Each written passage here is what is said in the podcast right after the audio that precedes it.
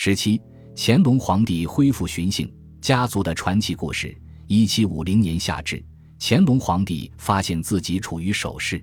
上年秋天，他公布了首次南巡计划，但现在他极力为自己即位以来的作为辩护，敬天法祖、勤政爱民的语言与京内外官员所使用请求皇帝南巡的语言一样。这也标志着。乾隆皇帝计划在一七五一年初进行他的首次南巡，正在引起争论。然而，从乾隆皇帝相当自卫的反应看，有些人所质疑的并不限于将要举行的南巡，为工作过多、巡幸时举二事、政策深内省，时时耿耿于怀。正如人们所预料，乾隆皇帝极力为有人可能是做不必要的建设项目上的公共经费的开支辩护。与我们这里的讨论关系更密切的是他为巡幸时举所找的理由。乾隆皇帝所指的是1740年代广阔范围的出巡，包括1741年恢复的两年一次的木兰秋闲，1743年前往盛京的长时间出巡，1746年西巡山西，1748年前往山东泰山，最后是一七五零年初的第二次西巡。此外，已经计划在一七五零年末第三次前往山西。乾隆皇帝的第一次南巡计划是在一七五一年，乃发端于一七四一年恢复木兰秋显的一系列季节性迁移的殿军。完全可以想见，乾隆皇帝要为他巡幸时举的喜好进行辩解。然而，如何辩解，则是他自己的事情了。他没有引述古代圣君经典的先例，而是提醒人们注意本朝的先例，指巡幸。则圣祖十岁方树出，乾隆皇帝对经典先例之不屑令人惊异，只在强调了巡幸在乃祖时是平常之举后，他才敷衍地提到波特基古醒方用张圣典。然而他立即回归至王朝的主题，说巡幸良益我国家习劳之旧制。乾隆皇帝恢复巡幸，与乃父雍正皇帝的做法不同。即便如此。他承认他的最终目的与乃父一样洗劳，这意味着首要的是在其人中培植军纪和武备。为此，乾隆皇帝恢复了狩猎，举行狩猎以提升其人和官员的军纪和士气，而更为一般意义上的巡幸也被认为是全面整治吏治。正如他所带给直隶的效果，直隶较优于外省，岂非经常巡省之名校乎？乾隆皇帝声言。巡幸乃世之不可不行者，主要源于在文无领域伸张民族王朝特权的意识形态信念。为此目的，具有相当灵活性的法祖原则，始终被用来为乾隆皇帝的狩猎以及包括南巡在内的所有巡幸辩护。在十八世纪的整个下半叶，乾隆朝廷视巡幸活动为家法，证明我朝列圣相承，以无意作所谓家法。上述最后的表述。是皇帝为我所用的绝好例证，无意是《尚书》中的篇名。无意格言与周公有关。周公是周朝创建人周武王的弟弟，是下一代周成王的叔叔。他在侄子幼年时摄政，作为儒家的典范人物，周公在侄子及合法的四君长大成人后，不仅归政，而且尽职尽责地告诫他曾照看的年轻人要无义。无义的代表人物是文王。他背负及康公、田公，并怀保小民。这里农事上的节俭、勤劳，还有仁慈，成为德治和政治长治久安的试金石。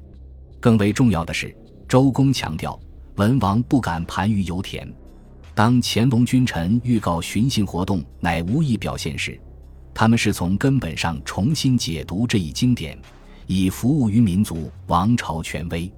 乾隆皇帝。与大多数有修养的精英一样，忍熟周公无义的训诫，在一七四四年之前所写的一篇名为《读无义》的文章中，乾隆皇帝重复着这一经典篇章的传统智慧：周公以成王出政，据其之意而不知无义，故作世书以警之也。更令人吃惊的是，乾隆皇帝也写下了周公的“四王无淫逸，有田而以万民为政之共者”的警句。考虑到乾隆皇帝坚决为他到处出游乃无意之举而辩护，他早期对于周公反对出巡和狩猎告诫的承认就不同寻常。更有甚者，乾隆皇帝认为，无意一篇皆当奉以为规则，明之于作右者。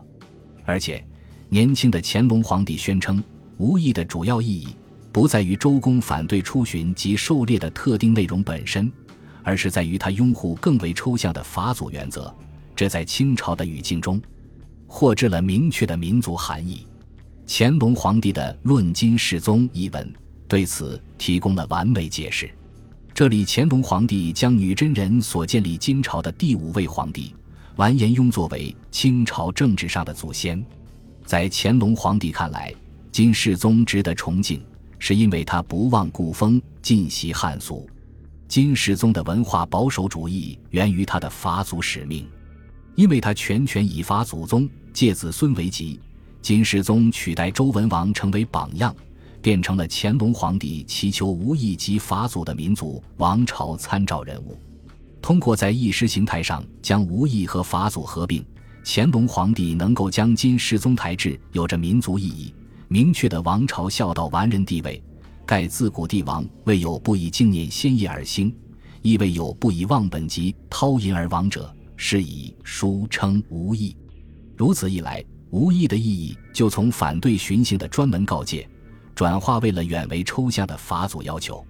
我们将会看到，法祖意味着首要的是遵循狩猎以及纪律与节俭的生活方式的旧道，所有的一切都能够通过寻衅活动得以实现。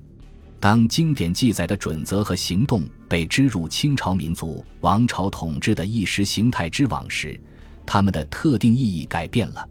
王朝孝道的民族王朝意义已显然不同于皇太极时期。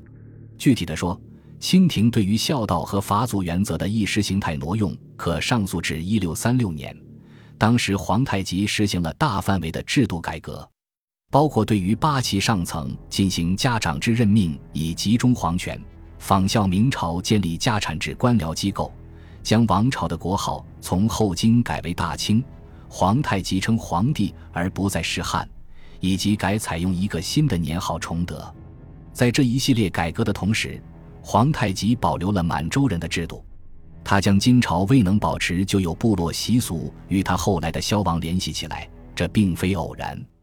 皇太极为了避免金朝的命运，拒绝一些汉官采纳明朝服饰的建议，告诫诸王及以下部民，保持并传播满洲人的服饰和语言。最重要的是要发扬骑射的传统。刘泽华认为，这些组织对于现在高度政治化、文化保守以及嵌入了民族意义的法祖概念来说是第一要义。到了乾隆朝，这些组织包括了巡行活动。十八世纪中期，巡幸作为一项民族王朝事业，首先源自皇帝狩猎及其他讲武行动。清朝文献通考的编纂者认为。清朝巡幸可以上溯至皇太极一六二九年和一六四二年的边境巡视。如前所述，乾隆皇帝将康熙皇帝作为清朝巡幸的旗手。除了上面所讨论过的康熙皇帝全面有着军事表现形式的出巡活动外，乾隆时期所进行的巡幸分类中。也包括了1690至1697年间康熙皇帝四次亲征厄鲁特蒙古首领噶尔丹之役中的两次。简言之，战争和巡幸的界限相当不明晰，因此毫不奇怪，乾隆皇帝对于巡幸的恢复始于木兰秋显，从1741年秋天开始，每隔一年举行一次，并非所有汉族官员都赞同。1741年3月。一群科道官员齐聚御前，共同呈请取消木兰秋显。乾隆皇帝反应迅速而强烈，同最终会为自己所有巡幸所做辩护一样。乾隆皇帝将他1741年恢复狩猎作为一种孝道，也就是说法祖仿效乃祖康熙皇帝的孝行。在乾隆皇帝看来，狩猎不仅是满洲人武备之所在。